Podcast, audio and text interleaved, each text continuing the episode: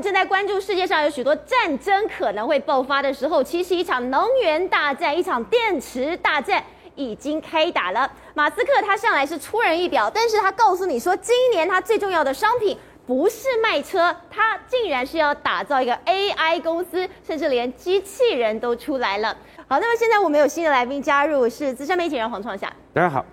好，所以是从我们看到马斯克出人意表，他告诉大家说，现在呢，我要打造 AI 机器人，我要打造所谓的未来企业，他不卖车了吗？没错，过去大家对特斯拉的印象就是说它是电动车的这个大厂嘛，譬如说它包括说它自驾车都遥遥领先嘛。可是问题是，现在伊隆马斯克已经说了，我们最今年最重要的车最重要的产品不是车子了，而是机器人。而是什么？他现在要转型，包括说像 AI 机器人啊，或者 AI 学习晶片啊，自驾软体啦、啊，还有保险，他要跨入保险业，甚至还有娱乐产业，还有能源方案。所以他已经说，我是一个全方位的软体公司。过去你定义的特斯拉，不是我过去的特斯拉，已经是过去式。我现在定义一个全新的这个特斯拉。那为什么他会这样做呢？事实上，这个国外媒体都报道。因为过去特斯拉最厉害的，在车子上面，它这个价钱便宜啦，或者说整个这个自驾车系统非常好嘛。但是问题是，《华尔街日报》已经告诉你，特全自动驾驶不再是特斯拉的专属，甚至已经很多厂商都已经追上特斯拉的这个技术了。所以特斯拉它现在做的是，不是只有车本身，它还要想办法怎么把再把我的车加持，用更多的软体或更多的服务呢，来提升我自己本身的这个竞争力。所以特斯拉现在难道是什么都卖，什么都不奇怪了吗？对，没错。好，我们先来看一下，它其实在今天呢公布它的这个获利跟营收。你看啊，它的获利跟营收其实是不断的在往上升的。那特别是说，它去年交付的这个车辆是九十三点六万辆，是相当相当之多啊。它预计是今年呢又可以交货量是相当大。可是呢，大家想说，哎、那你伊隆马斯克应该说了，就是说，那你今年车子应该是卖得非常好啊，就没想到他，他在这个车，在这个所谓法说会里面，他说，哎、我们今年的特斯拉不会有新的车子，因为全全全部本本来都以为说它会有这个 Cybertruck。Cybertruck 就是他们之前的这个电动的皮卡嘛，对不对？另外还有个这个 Roadster 这个所谓的跑车。那原本说，哎、欸，你这两项车子应该出来嘛？就特斯拉都，哎、呃，我们都没有要做这些东西。他想，哎、欸，那你要做什么东西？他居然说了一个说，哎、欸，我们今年呢，准备把我们这个重点放在人形机器人啊。人形机器人。对，他还展售一个新的这个圆圆形的这个机器人，叫 Optimus。这不是变形金刚吗？没错，Optimus Prime 就是科博文嘛，对不对？对。他说，哎、欸，原型机。那这个原型机的话，哎、欸，你看这个机器人，它设计其实。老实讲啊，跟这个一个人也非常像了哈。那它整整个设计的这个过程里面来说，它的高约莫是跟我差不多一百七十三到一百七十四公分左右，但是它体重是比我轻啦。我它它体重只有五十六点七公斤。那它这个主要做什么呢？它可以来做一些，譬如说什么三 K 的工作、危险肮脏这些的这个工作，甚至说很多粗重的这个工作里面它都可以做。那它为什么要推出这样的产品呢？因为那其实呢。过去，伊隆马斯克在他的超级工厂里面，他为什么能组装那么快？就是因为他的机器人是他自己设计的。另外一个，他把这个，他把他自己在过去超级工厂设计的机器人弄成一个人形的这个形状。另外一方面来说，因为它有非常大的这个 AI 的功能，他把它镶入这个 AI 的功能之后，它可能未来就真的是一个可以实做的这个机器人。那他认为说。这个商机应该是非常非常大，所以这变成是他今年一个发展的最重要的这个主轴。那当然了，他不只是说还要发展这些所谓相关的这个产品之外，他现在还有非常多的这个概念啊。我们知道，其实呢，我们特斯拉它，因为我们知道特斯拉它想要为它的车主呢去这个加值，那怎么加值服务呢？他就说，哎，这样子了。我们去把全世界的这个是特斯拉的车主呢，我们把它串联起来。那怎么串联起来？就是说，我们知道每一台每一台特斯拉它都自己的 AI 系统。那 AI 系统的话，为什么能够要怎么样让这个 AI 系统更加强大？就是大家 AI 系统互相串联起来，大家一起学习，一起分享。所以这是他目前要做的一个状况。甚至他现在还做一个什么？他现在未来说还我要做一个所谓租出租车。什么叫做出租车呢？就是说你未来的车子呢，可能停在家里面。停在家里面的时候呢，如果你没有要用车子的时候，你可以直接开出来。就譬如说陈颖的自驾车在家里面，你已经没有已经没有在开了。好，我就把你的自驾车开出来。自驾车开出来之后。譬如说，今天在车上谁要坐这个车，我还可以回馈给你相关的这个费用。所以就变成是说，哎，我这个车子借给你，把它拿出去当出租车，然后我还可以一方面收车费。没错，那他用这样的方式不断的在训练他整个 AI 的这个系统，所以它其实某种程度来说也是一个 AI 的这个集结车。另外，我就我刚才就讲了嘛，它这叫做 Tesla Network 这个这个系统。哎，这个这个系统里面来说，你看你车子在家里面来说的话，你只要连上这个系统，你这个车子随时都可以在。随时都可以供特斯拉这个系统使用。那它其实轿车系统就类似一个 Uber 这样的系统。那你看他自己算哦，他自己算了说，如果你真的是你你如果你真的有加入我们这个系统的话，一年可以赚三万美金。一年三万美金那是什么意思呢？你买一台特斯拉只要三点五万。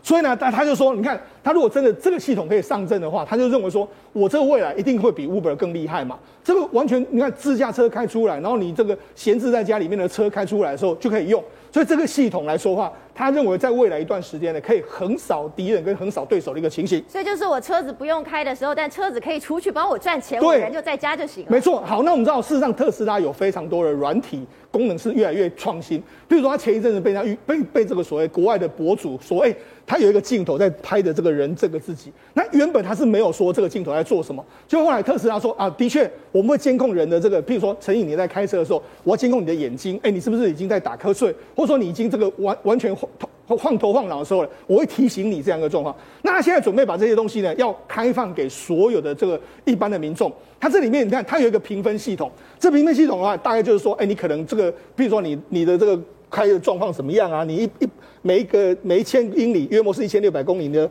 碰撞的警示出现过几次啊？那你是不是有重踩刹车啦？或者有转向激烈的这个状况啊，或是没有保持安全距离啦？或是被已经被强制接管这个 autopilot 这这些东西，他说他说我都可以记录下来。所以从这个方向盘啦，甚至刹车啦，你有没有保持车距啦？对，它其实全部都可以计算出来。因为它有一个公式，它这个公式里面来说，在它的大脑里面就有就有这一套系统。以后你比如说陈颖，你开车出去之后，我就可以这个系统就可以评分你你是怎样的驾驶，它可以评分，你看九十分。八十五分，还有七十六分，他可以评分。打分数。对，那他评分这个要做什么呢？大家可能都没有想到，他评分这个要做什么？实际上，他这个可以跟保险互相连接。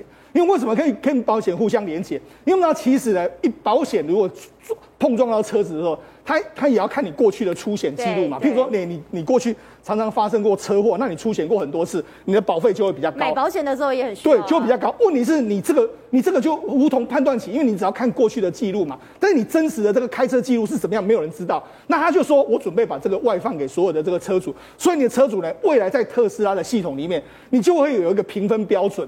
比如说你是个优良驾驶。不优良的驾驶，还是一般般的这个驾驶，那就会有有有这个具体的评分。那具体的评分呢？特斯拉要做的下一步，大家都没想到，他就要准备要来卖保险。那你想，哎，这为什么会卖保险？因为第一个，为什么特斯拉要下来卖卖保险？第一个，我已经掌握到所有的数据的这个资料，陈颖你开车记录到底是怎么样？我我知道非常清楚，我可以算出来说你大概，因为我们有非常强大的 AI 数据，我可以用这样去模拟说你可能。发生事故的几率是多少？你平常就在帮我打分数了，不是吗？所以我就知道你的开车记录，我知道你大概什么时候可能会发生。比如说，不不要说可能会发生，就是说可能会有一些状况发生的时候，那我怎么去评断你的这个保费？到底是好还是不好啊？欸、每天都会监视。我觉得这个对这个所谓消费者来说是好的。为什么？因为一般来说，你看这个特斯拉，它在美国的这个保费其实相当高，你看要两千多块，Model 3。那 Model S 要三千六，那包括说像 Model Y 要两千多，那 Model Model X 要三千多。那为什么它在美国的保费会贵呢？因为我们知道，其实呢，特斯拉的这个电池，你一旦坏掉的时候，那几乎是非常贵的。就是它的电三电系统一旦坏掉，都是非常非常贵的。所以你撞毁的时候，那个其实整车几乎是完全毁损毁。所以它在美国的保费其实是不便宜的。但特斯拉就说 OK。因为我可以算到你非常精准的数据，我掌握到你所有日常生活，你开车的习惯，你这个用路的习惯，你重踩刹车或者那个习惯，我都知道。所以他就说，如果你用我们特斯拉保险，就是你是特斯拉的车主，然后你已经有评分的标准，我都已经记录到你的评分标准之后，你只要连接上我们特斯拉保险，特斯拉的保险，然后保费可以省大约莫三十到六十趴。因为我可以计算的更加精准。好，那我们实际运作实际上是怎么样？我们刚才不是讲到吗？他会用他的系统帮你评分。那评分之后呢，他可以依照你的标标准，比如说我六十分跟九十分跟一百分，那一定是完全不一样的这个收费标准。所以我们就来看这个。这个的话就是说，你看从九十分开始，那主要是说你的安全等级是什么？比如说，如果你是九十分的时候呢，你一个月要付大概约莫是八十九点一六块美金。那如果你是一百分，那你是优良驾驶的时候，你付的就是五十三点九美金。那当然，这都是看依照你的状况，它会有非常多的数据在这里面。除了你日常开的这个状况之外，它也会说，哎，包括说你的这个年龄啊、你的信用啊、你的性别啦，或者你的这个驾驶记录，它会一共一并把它串联起来，整体评估之后得出这个数数据。所以等于是说，特斯拉在卖这个保险的时候，很多人就说，你凭什么在卖这个保险？因为我们要保险就是一个精算业务，我只要精算的越准来说的话，我赔的钱越少，然后你的理你的这个理赔金越多的时候，我就一定会赚钱。所以特斯拉现在想用这些所谓的 AI 呢，在做更多加值性的服务。那除了这些加值性的服务之外，它当然还有其他别种的这个服务，它也在运作之中。我们知道，事实上现在也很多欧洲车在主打说，哎，我的这个空气滤清器非常好，我在这个车子里面可以享受这种所谓哎非常清新的这个空气。可我跟他讲，是世界上呢，可能你在室内呢，空气最清新的或是最安全的，会是特斯拉的这个车子。为什么是特斯拉车子？你可以看到这个反应，这反应是什么？因为特斯拉它这个 hip hop 这个滤网，它有个特别的这个功能。我们现在看这个反应，它是把这个一台 B N W 的车子呢，跟特斯拉的车子呢放在一个密闭空间里面，然后放出所谓的这个这个烟雾弹。所以这个红色的烟雾，烟雾弹，你看放放过来，对不对？你就放，因为你是在密闭空间里面，所以如果我们我们都知道，如果你在密闭空间里面来说，你不你只要打开引擎，那个那个空气滤清器开始运作的时候，你室内可能会是蛮都是烟。所以你看，上面是特斯拉的车子，你看特斯拉的车子，哎、欸，完全没有烟在里面。对。可你看下面是 B N W 的车子，差好多、哦。B N W 的车子已经完全看不到前面是什么东西。对，完全就不一样。那为什么会这个样子呢？我跟你讲，为什么它的特特斯拉这个会非常好？因为它这个 HEPA 的这个标准，它它是说，它可以有效滤清的这个空气滤清器是非常好，而且滤滤过的效果大概九十九趴以上。那为什么它会这么厉害？大家有没有想过？事实上，这个伊隆马斯克他还有另外一家公司叫 Space X。对，Space X 呢，它里面就有所谓的空气滤芯，就，是太空等级的。太空等级的。它等于是说，把这个太空等级的这个空气滤清器拿到它的车子上面来使用。所以那个车子的这个，你看，他就他说，我这个滤网不只是可以过滤所有空气哦，我还有生化防御的模式。所以你知道，它到底是多厉害，你就知道。所以你知道，为什么我们之前曾经讲过，在美国那种所谓的森林大火的时候呢，我很多人都说，哎，是特斯拉救了我一命。为什么是特斯拉救了我一命？因为特斯拉的滤网，它可以过滤那些所谓烟烟雾进来。我们知道，其实，在森林大火里面，很多人都是被呛死的。但你只要开这个。特斯拉的车子就不会有这种危险，所以我来跟你讲嘛，我们过去对特斯拉的认知里面来说，就是它是一个车的公司。但是你看，伊隆马斯克用越来越多的科技加持在他的车上，甚至往更多产业去发展，这就是特斯拉为什么那么恐怖的这个地方。好，所以慧哲，我们看到马斯克让人出其不意，你永远不晓得他接下来到底是要卖什么东西，因为他打的是一场商战。但是如果我们说到了现在要打的战，叫做能源战争，叫电池大战，是 LG 的能源哦，在二十七日这家公司在二十七日首日就上市，上市之后竟然飙了一倍哦，那也在一天之内就让它变成是整个南韩里面仅次于三星的另外一家上市公司哦，所以就发现说，哎，大家全世界应该说整个南韩对于这个所谓的新能源，尤其是电动车里面电池这个部分，真的是持续看好的，那也在这个股票市。场上获得了多数股民的一个一个认同。那在这个部分呢，LG 能源公司也跟美国通用汽车呃已经开始计划，就要投资二十一亿的美元，在美国再新建第四座的电池电动车电池工厂。那未来也是说局部的呃，应该是说继续加码，在美国、中国、南韩、波兰以及印尼都有生产据点，要跟宁德时代一较高下。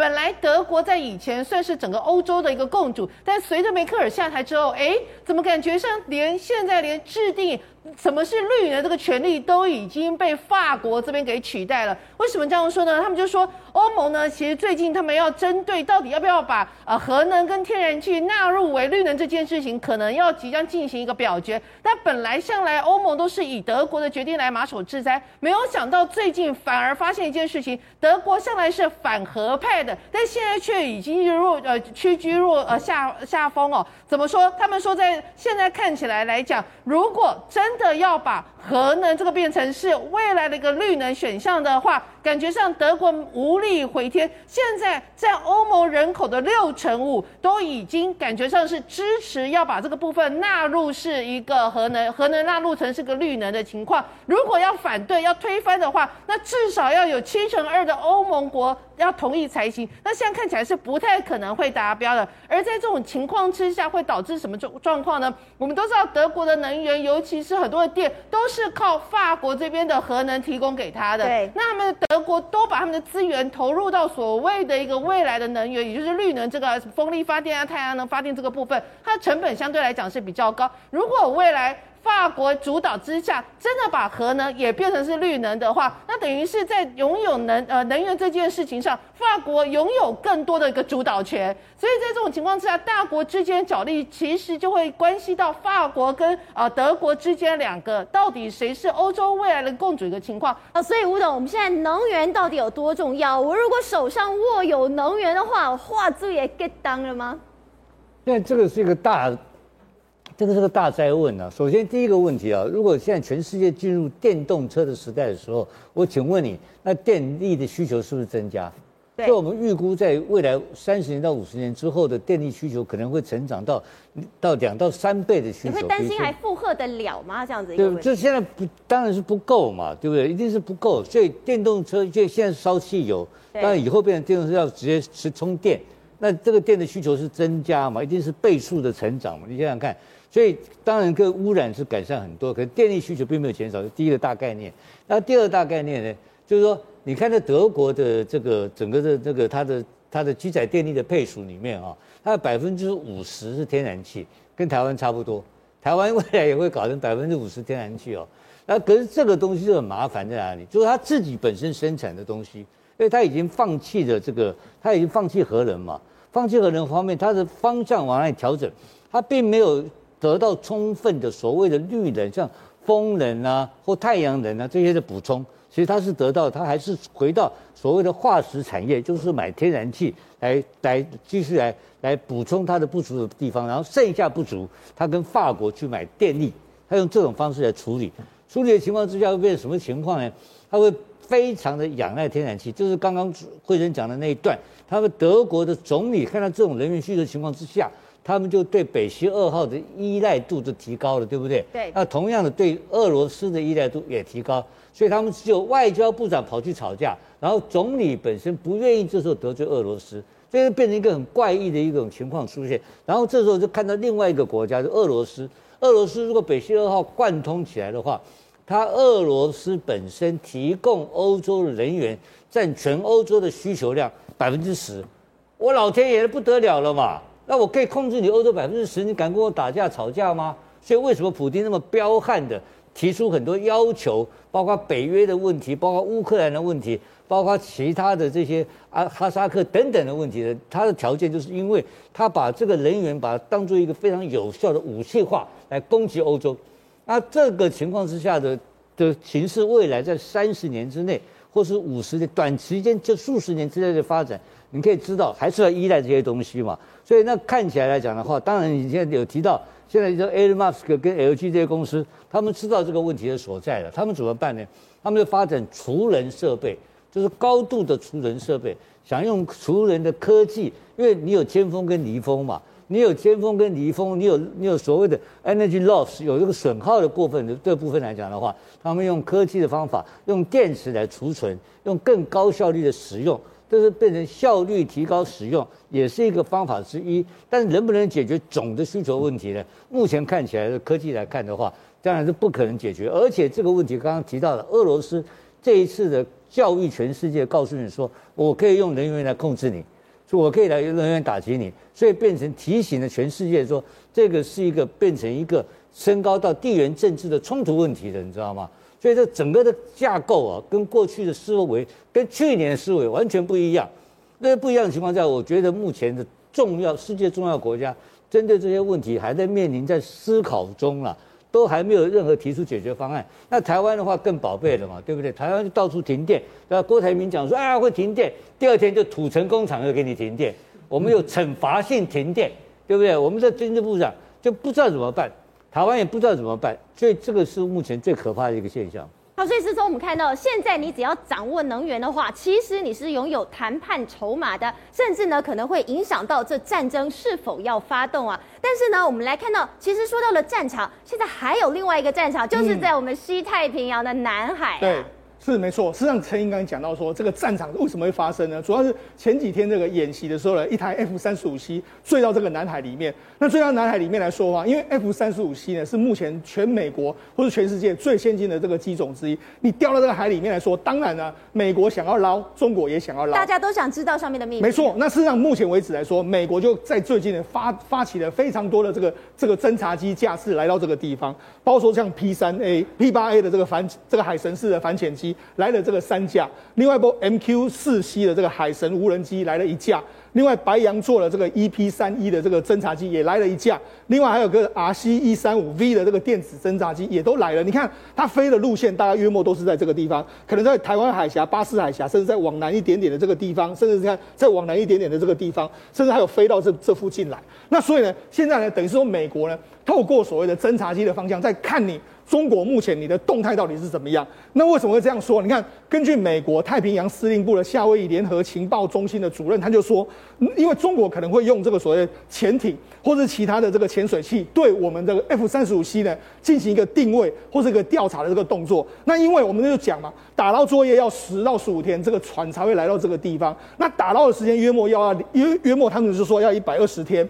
一百二十天的话，如果你除以三十天的话，等于要四个月才能够解决。太久了。那到底好？那因为目前我们看起来的话，它是整台机子是这样掉到海里面去。那美国要怎么样解决？到底是把它挖起来呢，还是直接在它海底把它爆破？那即使你在海底把它爆破、炸成碎片的时候，中国还会想要去捞这些碎片？飞机不只是就停在那个地方等你挖呀，因为下面还有洋流，对对对，没错，会飘走的。所以这个。你要挖到它，找到它的难度都非常非常之高，所以现在等于是全美跟这个中国呢，他们在一起呢，在找这个 F 三十五 C。好，那事实上这个 F 三十五呢，不是第一次掉到海里面或者出事。你看，事实上最早最早一段时间来说啊，二零一九年的时候，日本就曾经在三泽基地发生过一个 F 三十五的这个坠落，但是因为那一次的坠落，它是直接从这个。天空空中往下坠，打到这个海面上，那到海面上它就碎成这个碎片。所以之后呢，这个美国或者日本呢是放弃所谓打捞的这个作业。但是二零二一年的时候呢，我们英国那时候的这个海军的伊丽莎白女王号，就是在我们现在看到这一台，对，它就直接起飞之后就掉到海里面去。那看起来的话，它应该损伤是非常小。所以当时之间呢来说的话，这个北约的国家就去把它围起来，包括说动员的非常多。后来经过两个月的时间把它捞起来，你看捞起来是这样，你看。这时候呢，它的机子是相对的比较好的耶，对，都比较好，所以这就非常具有这个高度的这个情报价值。那那一次是已经被盟军拉起来了嘛，好抓起来，所以没有问题。但这一次是怎样？我们看这一次是在卡尔文上，然后飞飞飞过来的降落之后，因为后来操作不当，它就整个摔到海里面去。那摔到海里面去来说，我我们刚才就讲嘛，它目前的整体的这个应该是说损坏的程度应该没有很大。那这个就会会让美国很很担心。为什么？我们今天讲。很多人都说，那绕道到底会怎么样？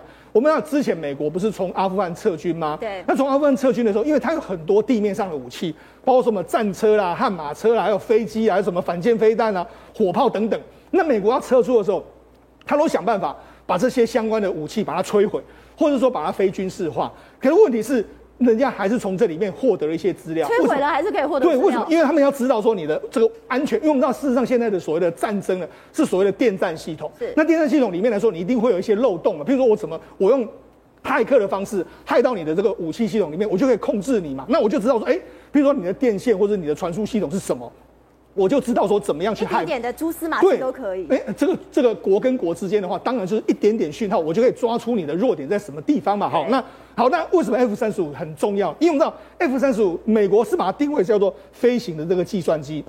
因为其实它本身就是一个非常大量的这个作战平台，包括说它可以统合美国美美国各式各样军种的所在地，它可以指挥这个 F 三十 F 十六来进行一个攻击嘛，所以它其实是一个攻击的发起。所以美国把它说它是一个复杂的计算化的这个这个系统。那既然是复杂的计算化的系统的时候，那如果我中国可以骇进你 F 三十五的话，那我就知道说，哎，你的你这个整个作战系统，我可以控制你 F 三十五的话，甚至搞不好最后可以为你。让你变被变成我所用。那除了这个之外，还有包括说像 F 三十五上面来说的话，包括我们讲到说它是隐形的这个战机嘛，所以它战机里面来说，到底它的隐形的技术是什么？是只有说它的这个涂料比较特别吗？那它整个空空战的这个系统到底是什么？甚至我们不是讲过吗？它在这个上面有所谓我们台积电做的 F 三十五哎 FPGA 的这个晶片吗？那些晶片到底能够做什么？这都是中国大陆目前想要知道的一个重点。所以这的确对中国来说的话，如果能够捞到这一台 F 三十五 C 的话，那毫无疑问。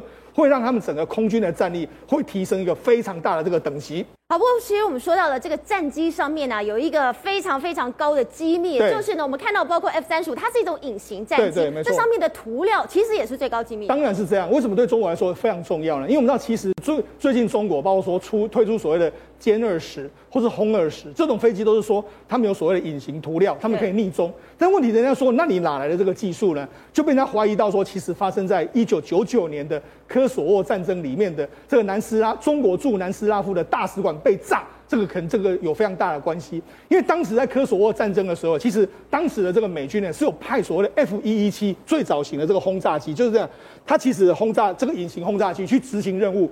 那这个执行任务的过程里面来说的话，就没想到呢，他因为中国当时呢是担任这个相关的这个塞尔维亚，他呃担担任所谓南斯拉夫他们相关的这个军事情报的这个指的这个这个所谓顾问，他就说，哎，你们用这个苏制的这个 S A 三型的这个防空导弹，你们就乱射。就射出去，哎，乱枪打鸟，打鸟之下，居然就打下了一一台这个 F 一一七，这个原来就放在这个这个中国驻南斯拉夫贝尔格勒的这个地下室里面，所以他们就于是出动了轰炸机去把它轰炸，希望把它这个整个东西都炸掉。但是无奈呢，这个其实整个资讯呢，应该早就流到中国大陆去了。所以中国在后来推出什么，包括说像 J 二十、歼歼二十，或是最近的轰六的这个战机。哎，轰二十的这个战机里面来说的话，特别是轰二十，实际上很多人都说轰二十跟这个 F 一一七啊，其实长得非常非常像，所以就告诉你嘛，你看这个中国能够掌握所谓的这个隐形战机的能力是什么？就是因为一九九九年我从你的手上拿到了这些残骸，我研究之后的逆向工程，所以这次他们当然也很希望能够拿到 F 三十五 C 的，哪怕是一点点的零件。我都可以揭开这个战机的神秘面纱。好，所以创下我们看到，所以现在呢，要打捞这台 F 三十五 C，真的像是一场战争一样啊，是跟时间在比赛。不过事实上呢，在这个之前很多的做法都是，我宁愿就玉石俱焚，我宁愿把它全部都毁掉，一点都不想留给你。在二次世界大战以后，全世界进入了一个对抗的时代，而这对抗里面就是武器的竞赛。而在武器里面，从美国和苏联都知道一件事情：精密武器要海底捞。所以他们通常就喜欢到海里面去捞武器，因为你要偷要怎么弄都很难嘛。过去的时候呢，当那个古巴危机之后呢，美国专门研究、专门发展航空母舰，俄罗斯呢就专门做核子动力潜艇。然后在当时的时候，一九六零年代，全世界是热战的时候，那个时候的潜水艇啊、航空母舰上，核子弹都是载着到处跑的。诶，可是这个时候呢，美国发现说，他抓不到，他跟不上苏联的核子动力潜艇的技术了。苏联的潜艇在水里面跑的时候，听不到声音，美国完全无法侦测。那他怎么跑的？他到底有什么是技术？他的密码是什么都不知道。诶，这时候一个机会来了，这机会是什么？是不是一九六七年的时候呢，突然之间呢，在整个苏联呢，从那个海参崴那边出来一个演习的时候，他们居然讲说，有一艘 K 一二九。核子动力潜艇呢，因为机械故障沉没了，有机可乘了，有机可乘了。然后苏联这边呢，捞了两个月，转了两个月，找不到位置，也找不到，所以苏联就是认了。哎，那时候美国 CIA 讲说，哇，我立功的机会来了，我们赶快要去想办法，因为美国呢那时候航空的遥测技术已经很好了。你看现在不是有 P 八 A 吗？对，没有 P 三 C 吗？它在空中里面，它已经有办法在空中直接透过声呐各种的技术追到水里面的位置。所以他们那时候已经自己找到了两架自己成交的飞机，他们就试着说，让我们们去找这一台 K 一二九，结果还真的给他们找到了，在夏威夷西北方大概两千四百公里的地方，水里面船是哎四千八百公尺，哇，那好难哦，四千八百公尺的海底你要怎么捞啊？但是美国讲说，我想把它偷到了，哇，苏联的核子动力潜艇的技术我都知道了，苏联的原子弹我都知道了，苏联的密码我也都知道了，什么都知道了。你一定要想办法，那想办法怎么办呢？你要是大剌剌的去捞，苏联一定会翻脸嘛。对，所以怎么办呢？找了一个人，是当年的，也是像现在科技怪杰马斯克一样，那时候全美国就是钢铁人的原型霍华修斯，有钱又喜欢搞东搞西的人。哎，说跟有个 CIA 跟他说，哎，我们有个想法，你来帮忙一下好不好？霍华修斯说好啊，所以霍华修斯说我来出面。他因为大家都知道他喜欢搞东搞西，搞很多存在感也蛮好的这样。对对，所以呢，他就是因为当时就想到说，那美国就想说，那我怎么样把那个潜水艇捞起来呢？有人想的就是说，哎，是不是下面过去之后，用什么水下的一个气球快速的膨胀把它浮起来？可是海底里面每十公尺就增加一次大气压，你到四千八百公尺。你四五百大气压，你用什么浮这浮力可以把它浮起来？几百颗万几百万颗气球啊！对啊，怎么弄呢？就不行。后来他们想一想，看到小朋友呢，那时候出来叫夹娃娃机，我们夹娃娃下去可以捡起来吗？哎，美国现在想说，那我们就做来一个水下夹娃娃机，所以他们就做了一艘一百八十八公尺船长的大船，在底下下面呢，上面看不出来，下面呢有个大空，然后就有一个大的手背。想要再伸到水里面去把它给捞起来，那有成功吗？做出来了。那做出来的时候，可是霍华修斯就出面了，说因为就美军干这件事情，全世界就觉得你美军在搞鬼嘛。霍华修斯说，我对于海底矿物很有兴趣，对于所以呢，他要做这艘船。他霍华修斯就出面做了这艘船，而且在出航之前呢，还召集了全世界的主要记者，我来直评，我来命名，我要出去探索海洋的秘密，然后先到百慕达三角洲，瞒天过海。先往西太平太平洋那边，大西洋那边走，悄悄地路过了南美洲，再绕到加州。加州这边的话呢，已经准备好了，就把那个大手背悄悄地装下去，完全没看到，就到了那个地方。那那个地方苏联的船还在那边盯着，但苏联没有想到说你竟然偷来了，所以他们就开始真的就是在那上方看没有，就是下面把它打开。然后夹娃娃机的那只大手背就开始往下伸，很像一个大沉船。然后呢，船底就这样子打开来，然后一个怪手这样伸出来，就怪手下去就慢慢伸上去，然后控制一夹，然后把你给夹起来。哎，结果没想到这个夹娃娃机的概念还真的成功了，一拉就拉起来了。但是水实在是太重了，潜水艇也太重了，夹到了一半的时候呢，从三分之一的那个潜水艇断裂了，天哪，又，又跌下去，所以他们呢后面就捞了好几次，捞了好几次，捞了一些残骸上来。最后虽然没有找到那个雷达，虽然没有找到那个密码，但是也没找到那些子弹。但是呢，美国也做了一件好事，因为里面有几个罹难者，美国帮他们安葬起来了。所以这个状况，可是他们还是因此破解了苏联核子动力潜艇的一些秘密。那苏联就想说，你这样子搞我，我也要搞你啊。所以呢，后来的时候，我们还记得以前汤阿汤哥嘛，汤克鲁斯最有名的电影《捍卫战士》，对，他开的就是那 F 十四嘛，对。所以当时 F 十四出来之后，哇，Top Gun。那 Top Gun 的时候，这 F 十四呢，有一次呢，在一九七六年，在大西洋的北边呢，在军演的时候，跟北约军演，突然有一辆 F 十四呢，他已经呢在那边校阅的时候，不晓得怎么样，飞机引擎突然发动，突然发动，一然后很多人赶快闪开嘛。那飞机就直接往甲板上冲出去了，冲出去了，冲出去之后就直接驾驶员弹跳逃掉了，飞机就直接坠到了大西洋里面去了。而且那个 F 十四，因为它在超演，所以它还有当时全世界最先进的全天候、全空域，而且射后不理的超音速空对空飞弹，绝对不能让人家知道的，就叫凤凰飞弹。哦，哦，所以呢，那一出去之后呢，马上就冲到水里面去了。美国，那还有那个北约的军舰，全部在那边围绕。禁止别人偷偷过来，然后赶快要想办法，让他很好算嘛，因为他要冲出多少，冲出去水面多少，掉到水里多少，预计大概在那个位置。但是怎么捞呢？大概他们当时预估是水下五百公尺。那怎么捞呢？就从挪威那边调一艘海底的探测船，从美国带一个打捞船，一个礼拜过来之后，发现不对，他们原来侦测的应该算，那物理学很好算嘛，大一学生都会算得出来的，不在那里，飞机不见了，不见了。就是又找了十几天，突然之间发现往西北走，走了大概几百公尺，飞机在那边，啊没关系，找到了就赶快捞嘛。可是呢，准备不足或怎样，所以呢，甘乃迪号那些军舰呢就离开了，然后再派一个 P 三 C 在这边看着，希望那个船的飞机不要跑掉，再去重新调过来。可再回来的时候呢，飞机又不见了，又不见了，又不见了，怎么了？谁搬走的？怎么怎么会跑掉呢？不是明明掉下去也没有人吗？叫他们继续找找找。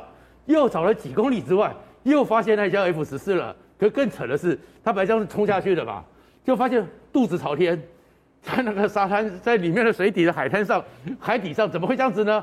后面才仔细的下去研究，发现说，原来是苏联干的。你偷过我的一艘潜水艇，对不对？所以苏联在当时的时候，虽然美军的军舰在上面绕来绕去，苏联偷偷的派一个潜水艇，跟那个我们的拖曳渔、拖曳的那个渔网一样，悄悄的用了一个东西，潜水艇在下面就把那个美国的 F 十四打捞起，拉住，慢慢拖，慢慢拖，慢慢拖。所以苏联就想把它偷偷的拖到其他的地方去，再把它给捞起来，就被美国发现了。不过美国呢，也因为苏联这个动作，就想到了你敢拖，你可以拖，我也可以拖。所以美国呢，就一样的就把它拖拖拖拖到前海，就把它给捞起来了。所以大家都在，你有什么东西掉到海里面去，我一定要偷，一定要弄。像刚刚讲的 F 幺幺七被整个中国拿到之后，中国就有利中战机，就有歼十六出来了。然后上次呢，他们当时在南海不是飞机对撞吗？对撞完毕之后，他们现在空中作战指挥平台雷霆两千也是从美国立项工程来的，所以不不要小看偷到你一点技术，我就可以翻转全部的战局。